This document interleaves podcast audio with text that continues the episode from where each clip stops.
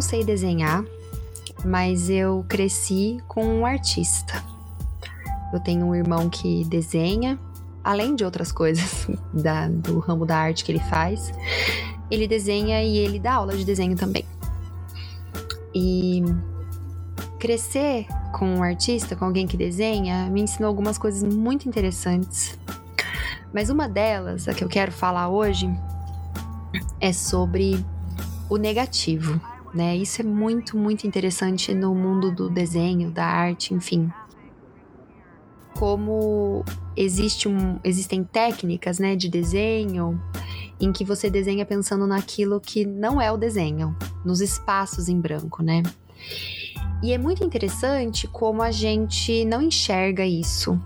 Não enxerga mesmo, não vê. É muito difícil para nós que não somos habituados, que não somos artistas, que não temos essa esse treino enxergar o negativo. Eu sempre me lembro da primeira vez que eu enxerguei o C da marca do supermercado Carrefour e que ele é o negativo, né? ele é não é o, o, desenho em si, é o espaço em branco do desenho. E como aquilo, nossa, é mágico, assim, tira um, um véu da nossa frente, assim, meu Deus do céu, isso estava ali o tempo todo e eu não vi. E isso funciona com muitas outras coisas, né? Muitos desenhos, muitas logomarcas, muitas coisas que a gente não que a gente só vê o que está desenhado, o espaço que existe ali, a gente não vê o espaço que não existe.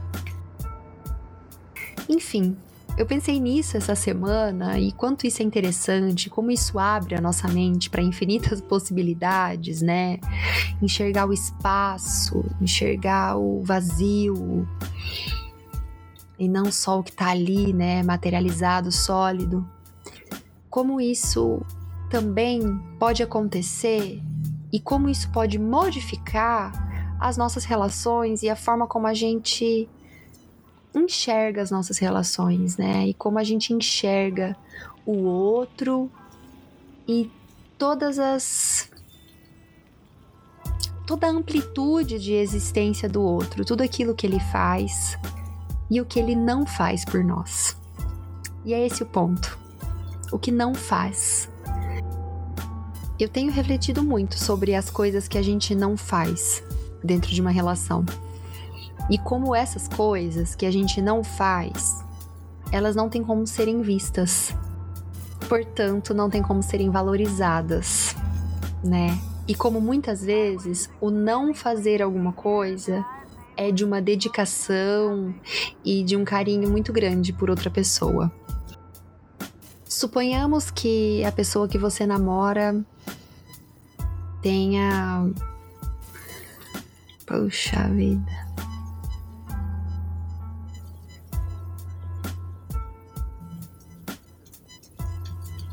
Por exemplo, sabe quando você mora com alguém e aí você começa a perceber que você tem hábitos, né? Às vezes a gente mora sozinha, a gente tem um monte de hábitos e quando a gente começa a morar com alguém, quando a gente se casa, quando a gente se relaciona, ou dentro da família mesmo, né? Morando com mãe, com vó, enfim. Nós temos hábitos, né? E muitas vezes esses nossos hábitos são tão automáticos para nós, mas que incomodam o outro, ou que são coisas que de fato não ter o hábito, né? Evitar o hábito pode melhorar a convivência.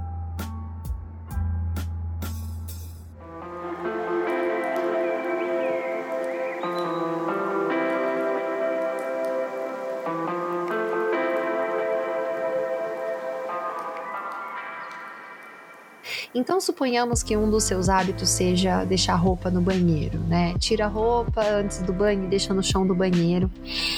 Enfim, todas as vezes que você deixar a roupa no chão do banheiro, alguém vai vir falar para você: Ô, oh, Fulana, de novo essa roupa aqui no chão do banheiro. Mas e se você parar de deixar a roupa no chão do banheiro? E se você se dispuser a fazer um esforço para mudar o seu hábito, porque sempre mudar hábitos sempre requer esforço. E você não deixar mais a roupa no banheiro. E todas as vezes antes de sair do banheiro você fazer aquele esforço de se lembrar, né? Nossa, eu preciso pegar essa roupa do banheiro, do chão do banheiro. O fato de não ter roupa no chão do banheiro será notado por alguém?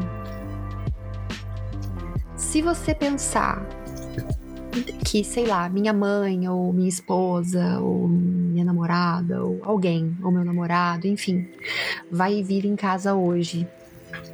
Então eu quero. Eu não quero que a pessoa veja, sei lá, a sala bagunçada, não quero que tenha louça na pia, não quero que o banheiro não esteja organizado, enfim. E você limpar. A ausência de bagunça será notada o fato de você não fazer aquilo que incomoda a pessoa, de você fazer um esforço, ou vice-versa. O fato da pessoa que está com você, que convive com você, com quem você se relaciona, quando a pessoa deixa de fazer algo que você não gostava, esse espaço vazio, ele é notado?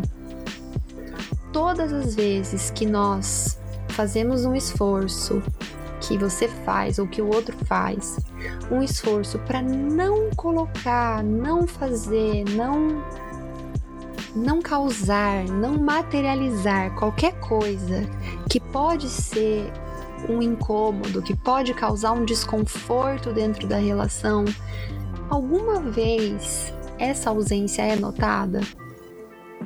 E quanto de realmente de esforço e de dedicação exige de alguém para que os hábitos sejam mudados, o quanto de pensamento carinhoso existe quando a gente fala, sei lá, eu não vou passar esse perfume porque fulana se incomoda com ele, ou eu não vou deixar o meu sapato na sala porque a minha mãe não gosta, eu não vou aumentar muito o volume aqui da, da televisão ou do rádio, do rádio, bem nova ela, porque alguém aqui no meu ambiente doméstico se incomoda.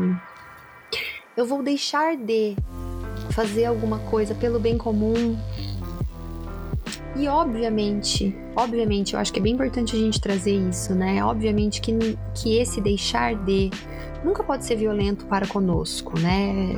Com a gente. Não que seja uma coisa que a gente vá abrir mão da nossa identidade, não, mas eu falo de pequenos hábitos mesmo, como por exemplo, né, deixar roupa no chão, ou ouvir música muito alta, ou enfim, sei lá, você vai fazer comida para alguém que você gosta muito e você adora milho na comida, mas nesse dia você pensa, eu não vou colocar milho nesse prato porque a fulana não gosta. Essas ausências, né? O negativo, essas ausências não são notadas. E todas essas ausências, a escolha de não fazer, não colocar, essas escolhas, elas sempre são escolhas carinhosas também. Nem sempre é, o carinho está só em, olha, eu fiz isso para você, eu trouxe isso para você. Às vezes o carinho está em, eu não fiz isso, eu deixei de fazer isso, eu abri mão disso, eu mudei este hábito.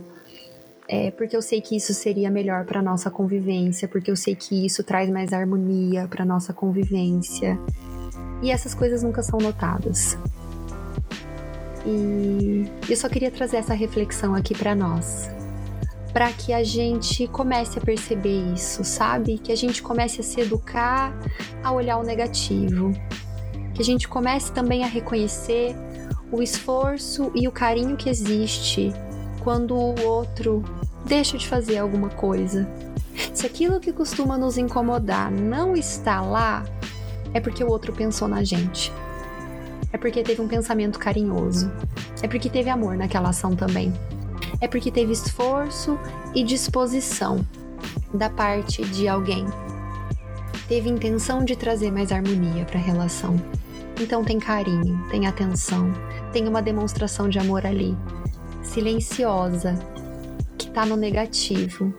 Mas é justamente o negativo que mostra a presença de alguma coisa bem bonita. Obrigada por ter me ouvido até aqui. De novo, Obrigada por mais esse passeio. Fala comigo, arroba, underline, Urânia com dois N's, underline, no Instagram e no Twitter. E até a próxima.